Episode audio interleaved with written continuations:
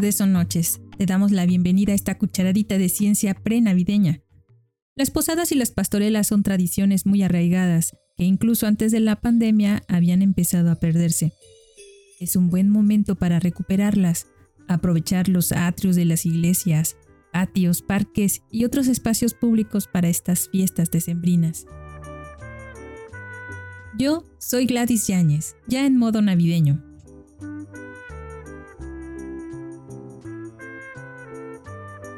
Y yo soy el locutor asistente virtual. Saludamos con afecto a Astrid, Gid y Sara Elke, de la DGI, a Omar de Secretaría Académica, a Ariadna Pérez Cortés y Rubén Esparza del estudio Tattoo Shop, a nuestras amigues de Festival de los Anfibios, Adriana Sandoval y Juan Manuel, a Flor.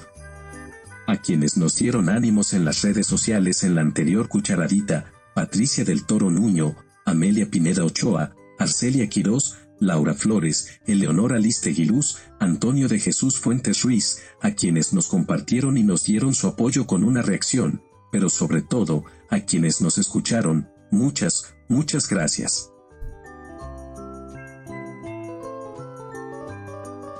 Como siempre a la abuelita de Haru, Lucía Bárcenas, a Ricardo Huesca y a Yolanda Fernández.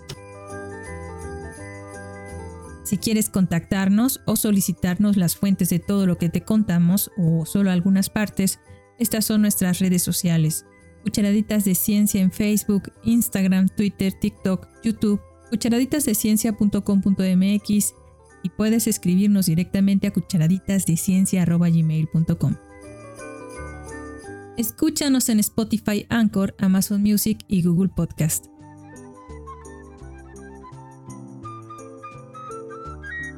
Las posadas se encuentran entre mis mejores recuerdos familiares. ¿Y cómo olvidar las pastorelas? Antes en realidad no me gustaban, pero ahora como que me dan ganas de una pastorela. Cuéntame, ¿qué te tocó representar? De todas las formas de evangelización, las pastorelas y las posadas fueron las más ingeniosas y menos violentas.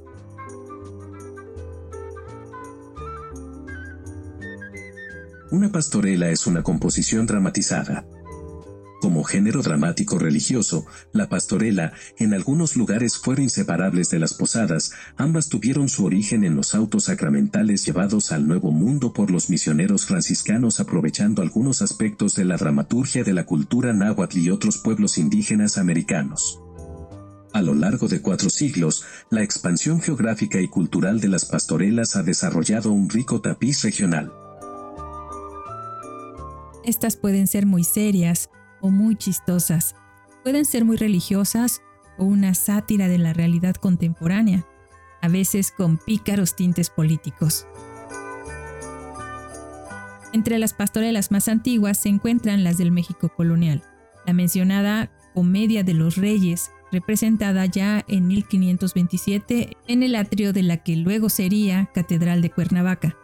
Y entre las más famosas se encuentra la Pastorela de Tepoztlán, escrita por Jaime Saldívar y Miguel Sabido en 1963, que se pone en escena cada año en el convento de Tepoztlán.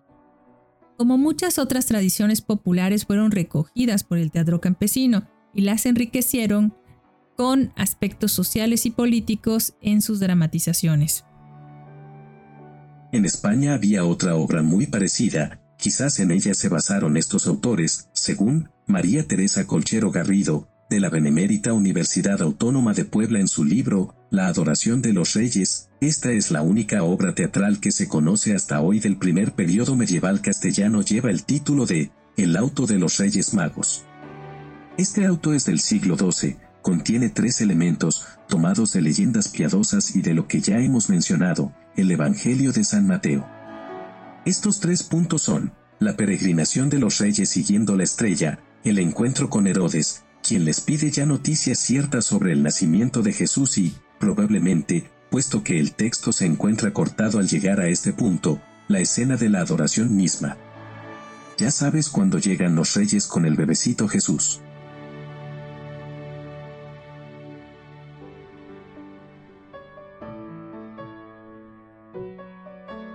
Los evangelizadores franciscanos se encontraron con una compleja religión politeísta, que regía la vida cotidiana de los antiguos habitantes de nuestro país, traducida en ceremonias y rituales desde la madrugada hasta el anochecer de todos los días del año. En su tarea de conversión, los religiosos utilizaron fundamentalmente el náhuatl, al ser esta la lengua oficial del imperio, la cual contribuyó sobremanera en el trabajo catequizante. Las pastorelas son teatro y diversión con un poco de fe religiosa.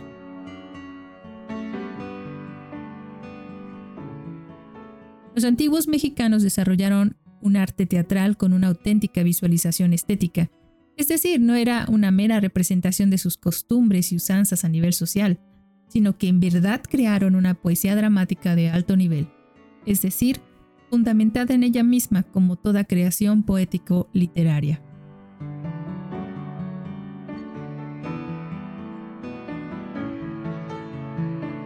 Jan en su libro Sociología del Teatro, ensayo sobre las formas colectivas afirma, los límites entre el teatro y la vida social pasan por la sublimación de los conflictos reales, la ceremonia dramática es, por definición, una ceremonia social diferida, suspendida, retenida. El arte dramático sabe que se encuentra al margen de la realidad concreta. Las formas de ceremonia y de teatralización se distinguen unas de otras según actuaciones distintas, decrecientes en la práctica social y crecientes en la estética. Dubignaud, 1966, 15. Alternativamente relatan, en un tono festivo y participativo, las peripecias que viven la Virgen María y San José en su camino a Belén por un lado, y por otro las luchas dialécticas entre los pastores y los demonios que representando los siete pecados capitales, les acosan con trampas, obstáculos y tentaciones para hacerlos desistir. Otras veces es el arcángel San Miguel quien libra batalla con Lucifer, parodiando una vez más la confrontación entre el bien y el mal, y con un final feliz.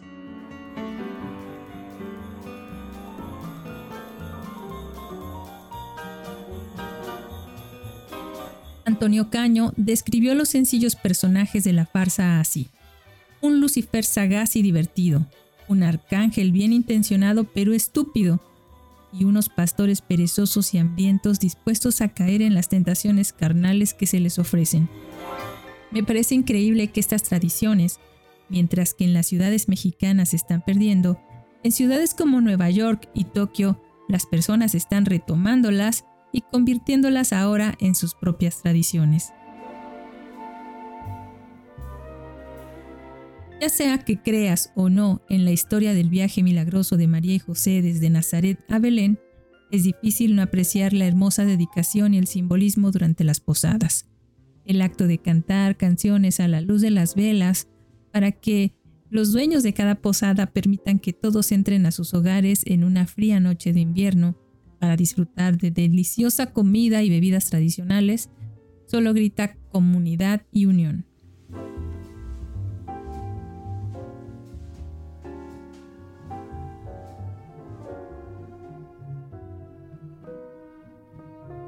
Cualquiera que sea la religión, la fe o la adscripción, las posadas también reflexiona sobre conceptos importantes como la humildad, la fuerza, el desapego, la caridad, la confianza, la justicia, la pureza, la alegría y la generosidad. Es un acto muy espiritual en todas las religiones del mundo, mirar dentro de uno mismo y tratar de mejorar cada una de esas cualidades. Si bien las posadas tienen muchos momentos alegres y festivos, también es un momento para contemplar la historia del arduo viaje de María y José narrada en la Biblia. Las dificultades de José y María habrían comenzado más de una semana antes del nacimiento de su hijo, cuando la pareja tuvo que dejar su hogar en Nazaret, en las tierras altas del norte de Galilea, para registrarse en un censor romano. Tuvieron que viajar 90 millas hasta la ciudad de los antepasados de José, Belén. Había peligros aterradores en la antigua Palestina, incluidos leones y osos en el valle densamente boscoso, así como bandidos.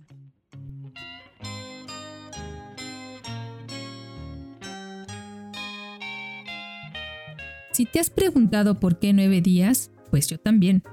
Se supone que esos días duró la peregrinación de María y José desde Nazaret hasta Belén. Y el mito, bueno, como ya nos dijo nuestro locutor invitado, se basa en los nueve meses en los que María estuvo esperando a Jesús durante el embarazo. Nada más de imaginar a María, pobrecilla, embarazada, a término, nueve días en burro, viajando por Palestina, pues se me parte un poco el corazón. Aunque estas dos ciudades actualmente se encuentran a 31 horas de caminata por la carretera 60 de Palestina. En un burrito sabanero se puede decir que pues podrían ir un poco más rápido. No obstante que el Papa Benedicto XVI diga que no hubo tal burrito, pero bueno, él podía decir misa, y sí, pero nosotros tenemos otros datos. Creemos que el burrito estuvo ahí y se supone que de creencia se trata.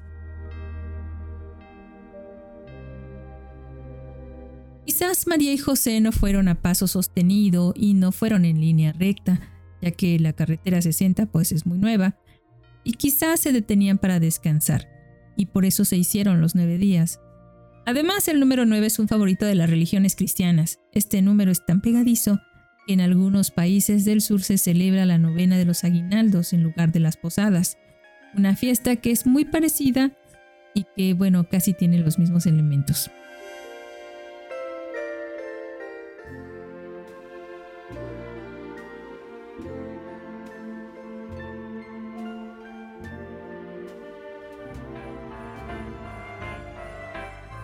La costumbre de poner el nacimiento también vino con las posadas, se sabe que los párrocos evangelizadores, inspirados por San Francisco de Asís, motivaban a sus feligreses a construir maquetas que escenificaran el nacimiento de Jesús. Claro, actualmente se colocan guajolotes, burros y otros animales que ya dijo Benedicto que no estaban por ahí cerca, es más, algunos ni siquiera existían en aquel continente, porque también hemos hecho nuestra esta escena. Para muchos mexicanos, la palabra posadas evoca noches frías rodeados de familiares y amigos, cantando, disfrutando de una comida caliente y esparciendo la alegría navideña por todas partes. Si nunca has tenido la suerte de ser invitado o invitada a una de estas celebraciones, síguenos escuchando y te contamos todo sobre las posadas en México.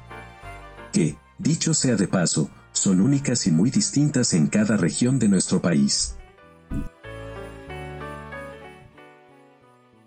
La palabra posada significa pues eso, posada o lugar para hospedaje. Son generalmente establecimientos o edificaciones donde los viajeros pueden buscar hospedaje y por lo general comida y bebida. Suelen estar ubicadas en el campo o a lo largo de una carretera. Antes de la llegada del transporte motorizado también proporcionaban alojamiento para los animales de carga. Existen muchas formas de posadas en todo el mundo. Entre ellos se encuentran el Onjin y el Ryokan en Japón, los Caravanserai en Asia Central y Medio Oriente y los Jingguan en la antigua China.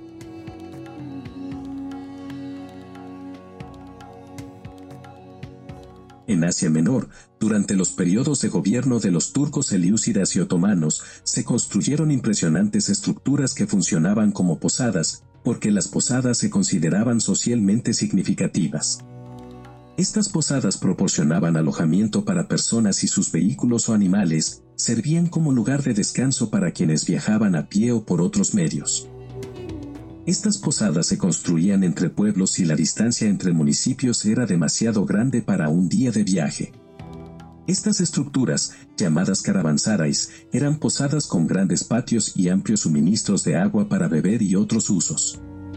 Por lo general, contenían una cafetería, además de suministros de alimentos y forraje. Después de que las caravanas viajaran por un tiempo, tomarían un descanso en estos caravansarais y, a menudo, pasarían la noche para descansar a los viajeros humanos y sus animales.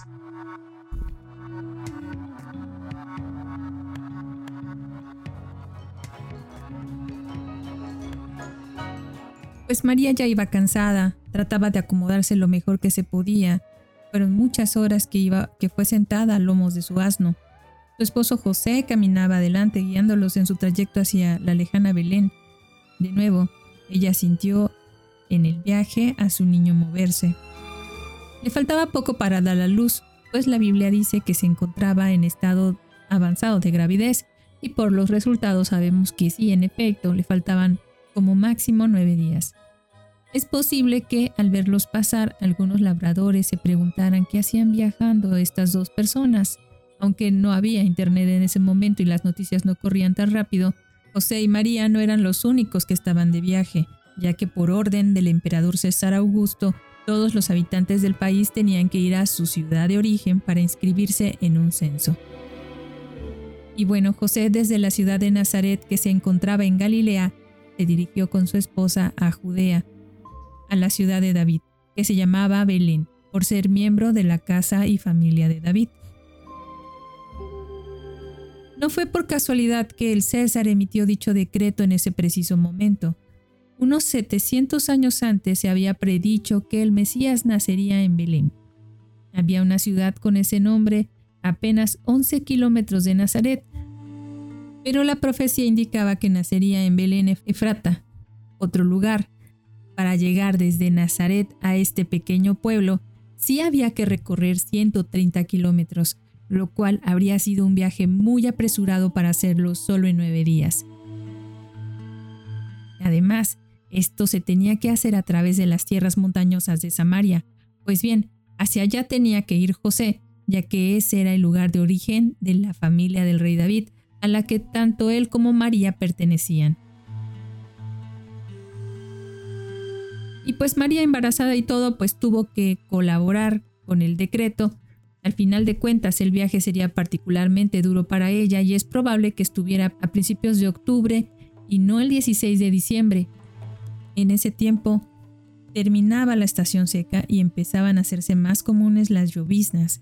Además, el relato bíblico dice que José subió desde Galilea y así fue, pues Belén se encontraba a bastante altitud, a más de 760 metros sobre el nivel del mar. Y si eso te parece poco, es porque vivimos en un país donde todo el terreno es muy accidentado, pero en Medio Oriente las cosas son un poquito más planas. Tras varios días de camino, está en la última parte del trayecto, pues ya debió haber resultado muy agotador para ella. Hasta es posible que el viaje les tomara más tiempo de lo habitual, pues seguramente tenían que hacer frecuentes paradas para que María descansara y para dormir. En su estado, cualquier mujer preferiría quedarse en su casa, cerca de sus familiares y amigos que pudieran ayudarla si llegaba al parto. Sin duda, una mujer muy valiente para emprender un viaje así.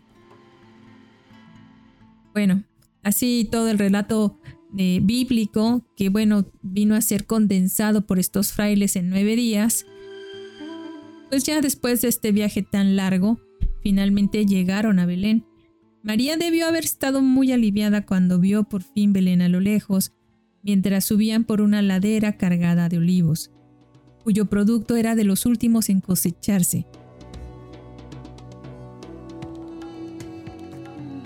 Quizás en este momento, mientras caminaban entre los olivos, José y María recordaron la historia de Belén, esta pequeña localidad que, como había dicho el profeta Miqueas, ni siquiera se la contaba entre las ciudades de Judá. Aún así, personajes como Boaz, Noemí y David habían nacido más de mil años antes en ese lugar.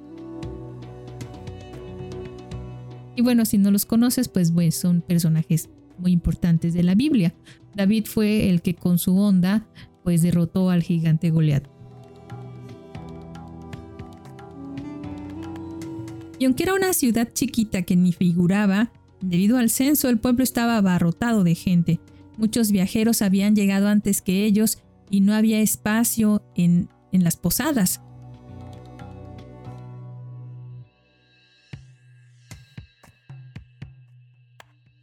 Así que no les quedó más remedio que después de tocar posada por posada, terminaran en un establo.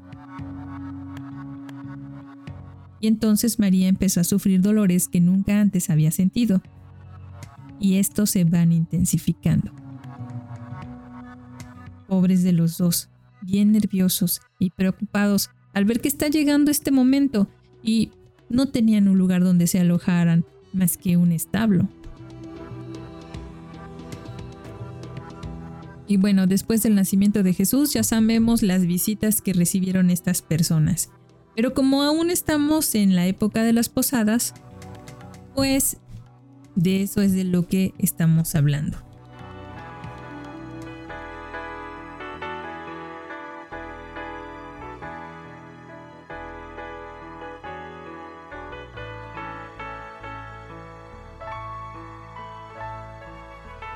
En todo México las iglesias y comunidades aún celebran estas festividades con sus elementos tradicionales y religiosos.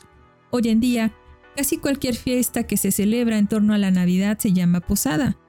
Las escuelas, las facultades y bueno, ahí de la prepa para arriba, a menudo organizan posadas como fiestas de fin de año para estudiantes y maestros y ya no contienen ninguno de los elementos y solamente es comer botana y beber alcohol.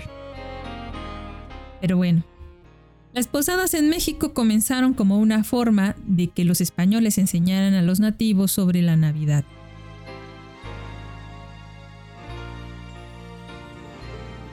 Durante los nueve días previos al día de la Navidad, las misas se incluirían en las representaciones de María y José. Inicialmente, las pastorelas se hacían dentro de la iglesia, pero los mexicanos hacían tal fiesta que los religiosos decidieron sacarlas al atrio y posteriormente se fueron a las calles y a la comunidad. Después de la misa había una fiesta en la que se vendaban los ojos antes de golpear una piñata con un palo, una representación de la fe venciendo a la tentación con la ayuda de la virtud. Las frutas y dulces que brotaban de la piñata representaban los gozos de la unión con Dios. Claro, tanto las posadas como las pastorelas fueron parte de la evangelización y además fueron estrategias pedagógicas. Actualmente podríamos darles la vuelta y utilizarlas como un medio para transmitir cultura a las nuevas generaciones. Desde estrategias comunitarias de organización de un evento, en este caso una fiesta, hasta la cocina tradicional de platillos cuyas recetas se está perdiendo. La posesión pacífica del espacio público y, claro, los usos de materiales de bajo impacto ecológico en las celebraciones.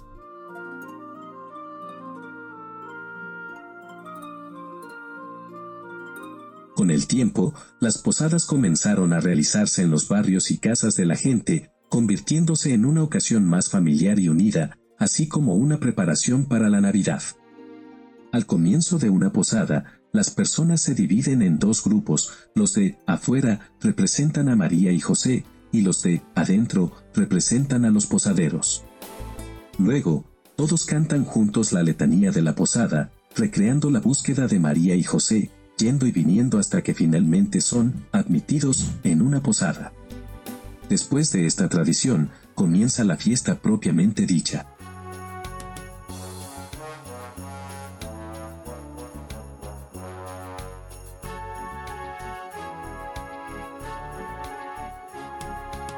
Las posadas se han extendido a otros países, como Guatemala, Ecuador, Colombia y Venezuela, las celebraciones varían según el lugar. En México, esta tradición se remonta a la época colonial, fruto del sincretismo de la Navidad católica y el Panquetzalistli azteca, que celebraba el advenimiento de Huitzilopochtli, dios de la guerra, del 16 al 24 de diciembre pues esta fiesta sirvió de vehículo para instalar tanto las pastorelas como las posadas.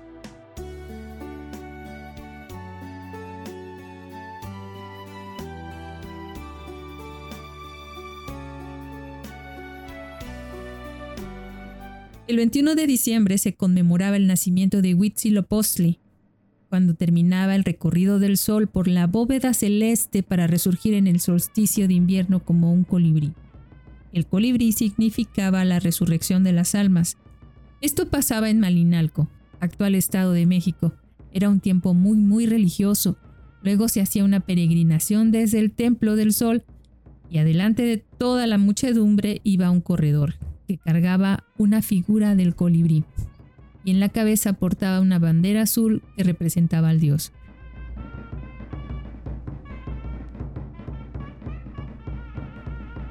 Esta carrera iba acompañada de muchas personas que después de un ayuno purificador iban a esta peregrinación. Luego, cerca del solsticio de invierno, Huitzilopochtli luchaba contra Tezcatlipoca. Era una lucha del bien contra el mal, el sol contra la oscuridad, la voluntad de Dios contra las fuerzas opuestas. Luego se levantaban las banderas en el decimoquinto mes. Se colocaba una especie de paño o banderas en los árboles de frutos comestibles.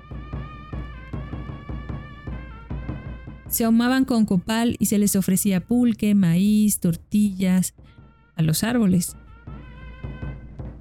Y se les agradecía toda la cosecha del año.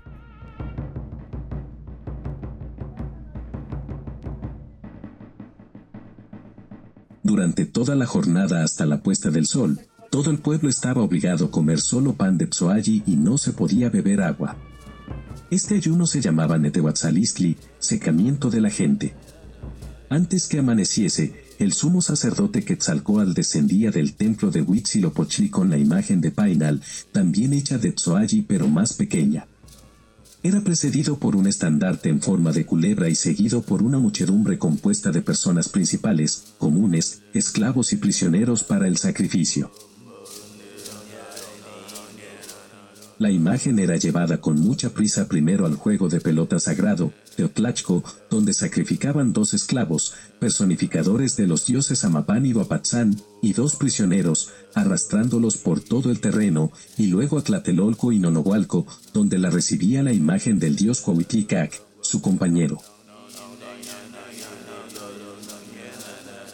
De Nonohualco iban a Tlacopán, Tlaxotlan y Popotlán, pasaban por Coyohuacán, Tepetocan, Mazatlán, Acachinanco y regresaban a Tenochtitlán.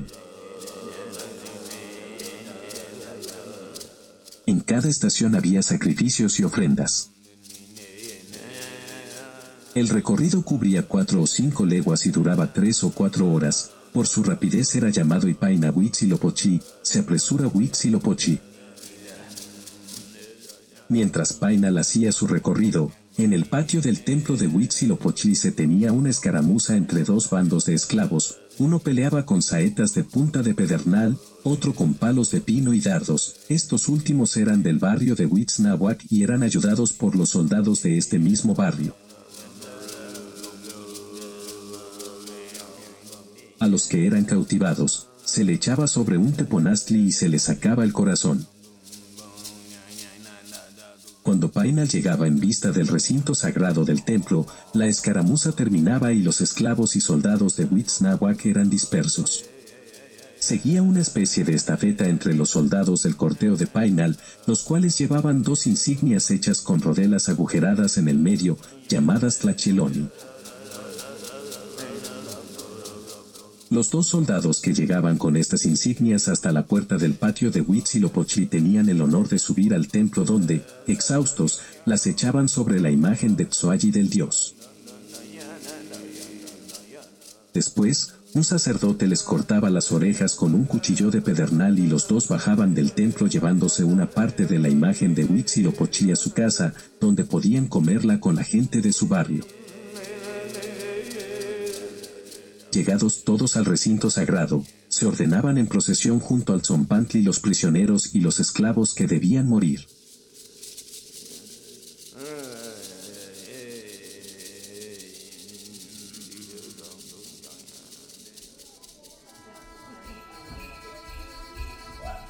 Se sustituyó la imagen del dios azteca por el de María y José, y se estableció la tradición de las nueve misas navideñas, que fueron propuestas por el fraile agustino Diego Soria al Papa Sixto V, quien concedió la indulgencia para facilitar la obra de la evangelización. Ahora son una tradición ampliamente celebrada en toda América Latina, y evidencia de que las posadas se originaron en el México colonial. Se cree que los frailes agustinos de San Agustín de Alcolman, cerca de la Ciudad de México, organizaron las primeras posadas. En 1586, Fray Diego de Soria, prior agustino, obtuvo una bula papal para celebrar entre el 16 y el 24 de diciembre lo que denominó misas de aguinaldo o misas de retribución. La tradición parece ser uno de tantos ejemplos de cómo se adaptó la religión católica en México para que a los indígenas les resultara más fácil entender y mezclarse con sus creencias anteriores. Los aztecas tenían la tradición de honrar a su dios Huitzilopochtli en la misma época del año, coincidiendo con el solsticio de invierno. Las celebraciones de la posada se realizaban originalmente en la iglesia, pero la costumbre se extendió. Posteriormente se celebró en las haciendas y luego en las casas de familia, tomando gradualmente la forma de celebración como se practica actualmente para la época del siglo XIX. Ahora, los comités de vecinos a menudo organizan las posadas y una familia diferente se ofrece a ser anfitriona de la celebración cada noche. Las demás personas del barrio traen comida, dulces y piñatas para que los gastos de la fiesta no recaigan solo en la familia anfitriona.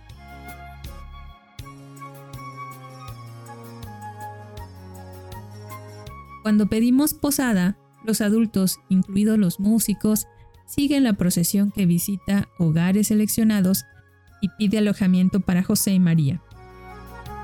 Tradicionalmente, a la procesión se le niega el alojamiento. Entre más casas las nieguen, pues más divertida y larga es la procesión, aunque los anfitriones de estas casas que niegan el alojamiento, pues a menudo brindan refrigerios y pasamos a la casa tantito y tomamos ponche y seguimos caminando. En cada parada se leen pasajes de las escrituras, también conocidas como jacultatoria, es un tipo breve de oración o invocación, eh, sinónimo de plegaria, rogativa o invocación. Se lleva a cabo una misa todos los días después de la procesión y después del servicio. Usualmente las posadas deberían terminar en el atrio de la iglesia para entrar hacia la misa, pero actualmente ya terminan en una casa y después cada quien va a la misa cuando quiere.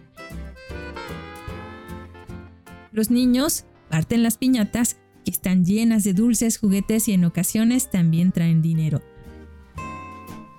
Las piñatas suelen estar elaboradas en forma de estrella, porque se dice que fue la que guió a los Reyes Magos de la tradición bíblica hasta el recién nacido Jesús, pero también ya saben la interpretación de que las piñatas son la representación del pecado con sus siete picos y bueno, más adelante vamos a hablar de eso. Los aztecas, particularmente los mexicas o un grupo de nahuas que ingresaron al centro de México y fundaron el imperio azteca, adoraban tradicionalmente a Huitzilopochtli, el dios de la guerra, durante el solsticio de invierno. Regresando a la historia, en 1582 el catolicismo se extendía en México. El Festival del Solsticio de Invierno, que fue una de las celebraciones más importantes del año para los aztecas, se convirtió en proselitismo cuando los misioneros españoles trajeron el desfile religioso reinventado a México para enseñar la historia del nacimiento de Jesús.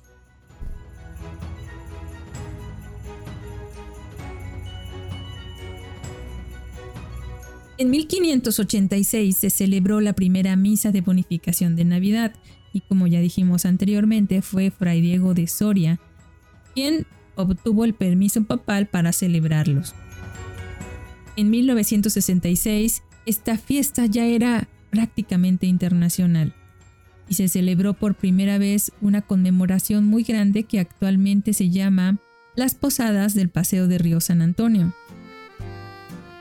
que atraviesa grandes puntos de referencia en Texas, incluido el Teatro del Río Arneson, el Museo de la Alameda y el Palacio del Gobernador Español, y que terminan en la Catedral de San Fernando.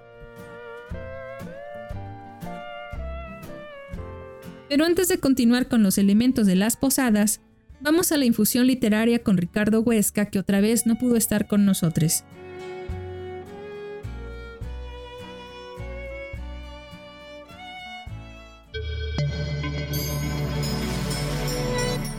Infusión literaria.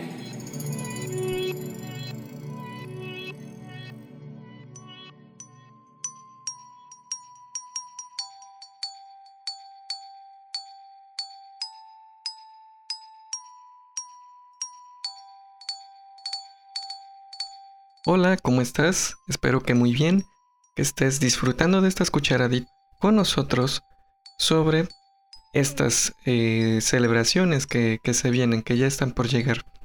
Si bien lo que en diciembre se prevé como un mes de fiesta, de celebraciones, de compañía con los familiares y los seres queridos, también hay que tomar muy en cuenta que estas fechas son difíciles para muchas personas.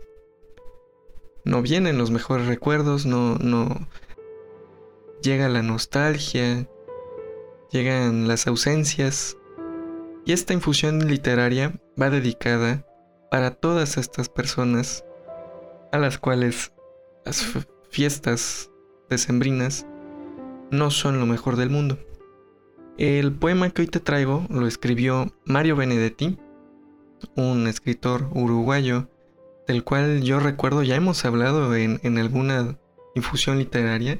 Si no es así, él fue un o es uno de los grandes escritores uruguayos eh, del siglo XX, novelista, cuentista, ensayista, poeta.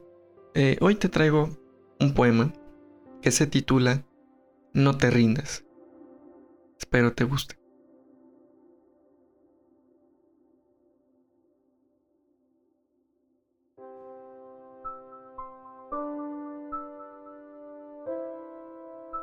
No te rindas, aún estás al tiempo de alcanzar y comenzar de nuevo, aceptar tus sombras, enterrar tus miedos, liberar el lastre y retomar el vuelo. No te rindas que la vida es eso, continuar el viaje, perseguir tus sueños, destrabar el tiempo, correr los escombros y destapar el cielo. No te rindas, por favor, no cedas.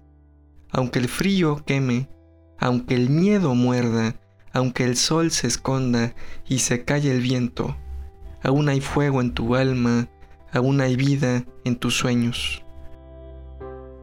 Porque la vida es tuya y tuyo también el deseo, porque lo has querido y porque te quiero, porque existe el vino y el amor, es cierto. Porque no hay heridas que no cure el tiempo, abrir las puertas, quitar los cerrojos, abandonar las murallas que te protegieron, vivir la vida y aceptar el reto, recuperar la risa, ensayar un canto, bajar la guardia y extender las manos, desplegar las alas e intentar de nuevo. Celebrar la vida y retomar los cielos.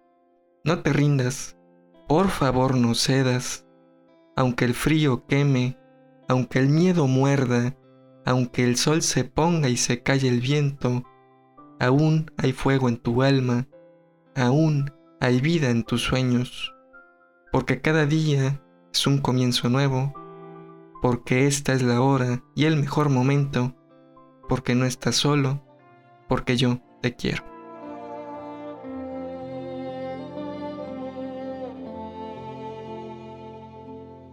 Y bien, te mando un abrazo, espero que hayas disfrutado esta lectura.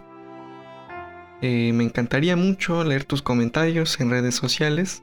También si quisieras que se leyera un poema en concreto en algunas de estas ediciones, con gusto lo, lo podemos hacer. Mientras tanto te mando un abrazo, te deseo una linda semana y hasta la siguiente infusión literaria.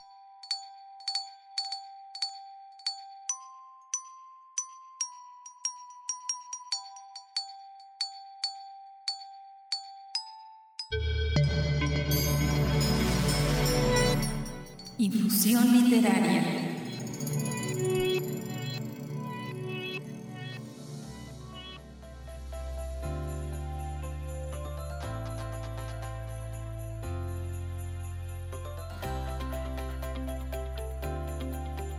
¿Qué te pareció la infusión literaria? Espero que te haya gustado. Entonces, si estás pensando en hacer una posada, a continuación te comentamos los elementos imprescindibles para una posada exitosa. Empecemos por lo más importante, las piñatas.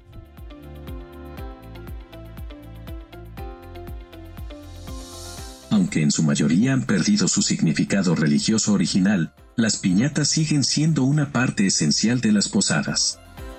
Por lo general, están llenas de dulces. En celebraciones más antiguas los encontrarás rellenos de frutas pequeñas, galletas y cacahuates, que es lo que más recuerdas que ya no se les ponen a las piñatas. Las coloridas piñatas con siete pinchos, además de ser un bello motivo decorativo, está cargada de significado. Está elaborada con colores vivos y oropeles que seducen al alma al pecado. Sus siete picos simbolizan los siete pecados capitales, ira, lujuria, soberbia, envidia, codicia, pereza y gula.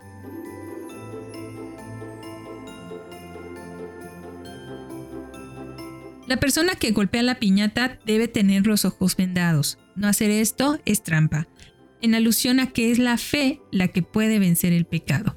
Al romperse, frutos como mandarinas y tubérculos como jícamas salen de la piñata para representar la bondad de Dios por haber vencido la tentación. Como platicábamos en el ritual azteca, a nuestros antepasados les encantaba el deporte.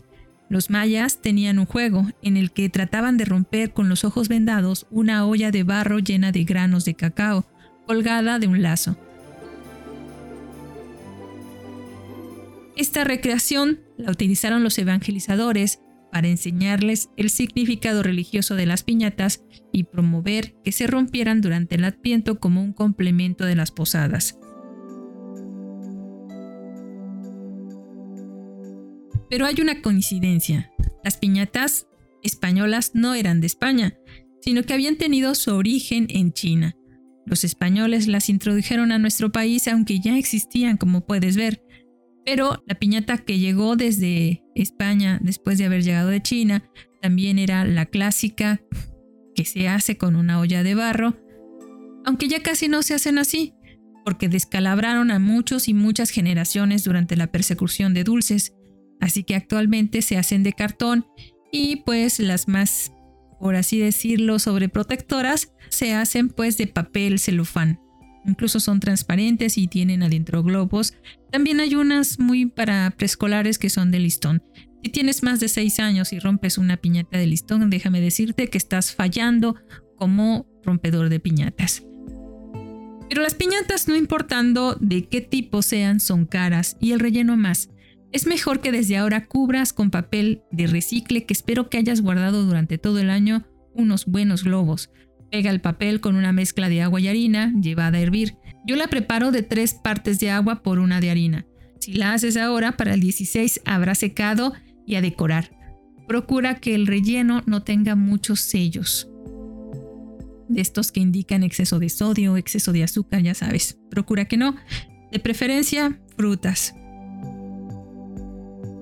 Otro elemento importante de, las posadas es el aguinaldo, también llamado bolo o envueltos.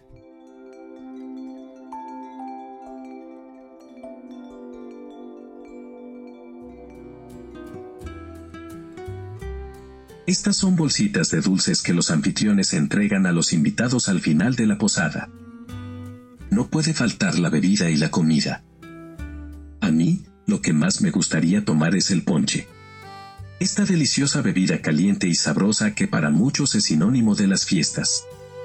Además, es rica en vitaminas por la mezcla de frutas y ayuda a combatir los resfriados.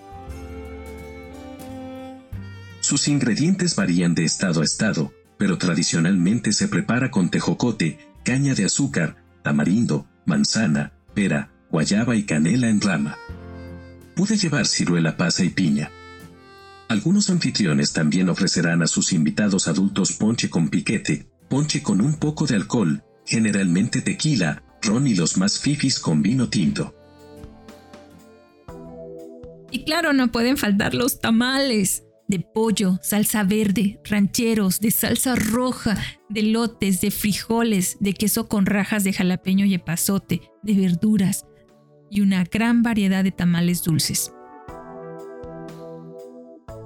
Los tamales datan de la época precolombina. Puedes encontrar tamales en todo México durante todo el año, pero son especialmente populares durante la temporada navideña. Pero el elemento, otro de los elementos también que no pueden faltarte en tu posada es cantar. Una posada sin el canto no es posada, en procesión y con velita en mano.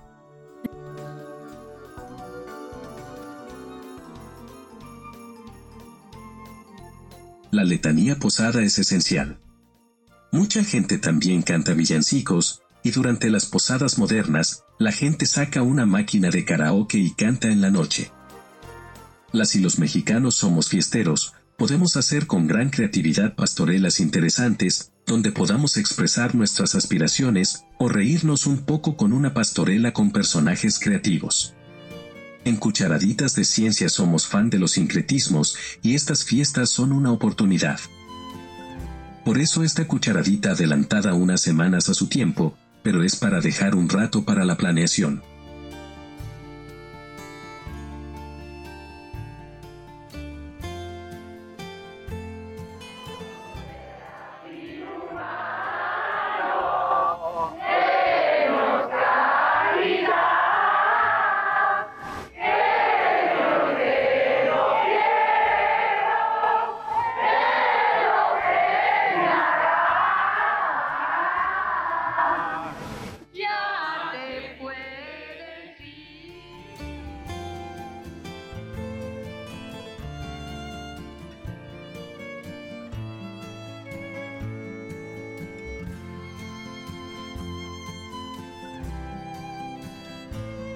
Posadas, pastorelas, la rama, entre otras fiestas, son parte de nuestra herencia cultural.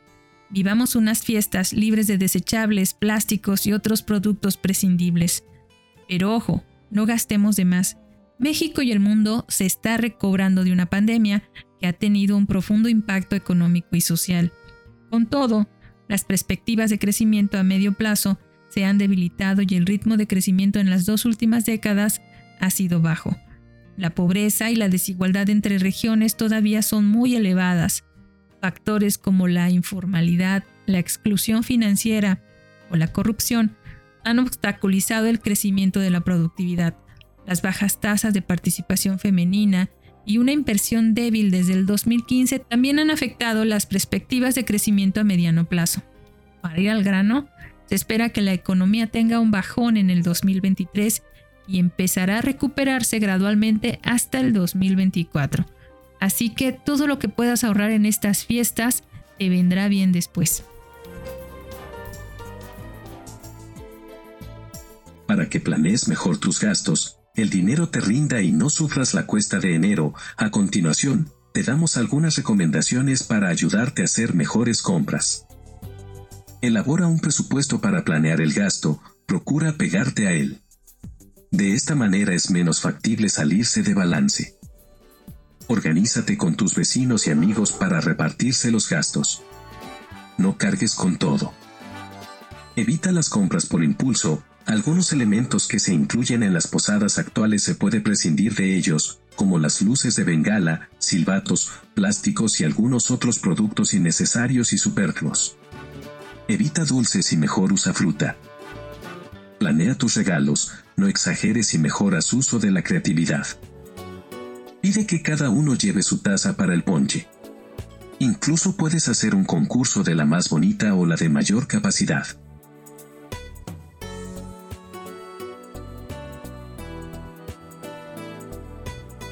Las tradiciones son una manera de recordar situaciones que ocurrieron en el pasado, para mantenerlas presentes, y que se transmiten de generación en generación. En el caso de las costumbres navideñas, lo más importante es el significado interior que conllevan, más que su aspecto exterior, pues nos permiten vivir el espíritu de la Navidad. Existen muchas tradiciones que se llevan a cabo durante este periodo. Unas de ellas son las típicas posadas y las pastorelas. Hagámoslas de corazón y sin comprometer el bolsillo.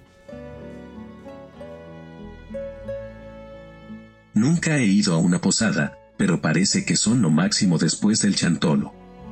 Pero si quieres contactarnos o solicitarnos las fuentes de todo lo que te contamos o algunas partes, estas son nuestras redes sociales cucharaditas de ciencia en Facebook, Instagram, Twitter, TikTok, YouTube, cucharaditasdeciencia.com.mx y puedes escribirnos directamente a cucharaditasdeciencia.gmail.com. Puedes escucharnos en Spotify, Anchor, Amazon Music y Google Podcast. Hasta pronto. Desde nuestra cabina de grabación en el corazón de Jalapa, Veracruz, México, acompañándote a poner tu pinito de Navidad, en tu rutina de ejercicio o ayudándote a conciliar el sueño, te abrazamos hasta donde sea que nos estés escuchando. Escríbenos y dinos qué tema te gustaría oír y con gusto haremos una cucharadita navideña especialmente dedicada para ti. Hasta la próxima.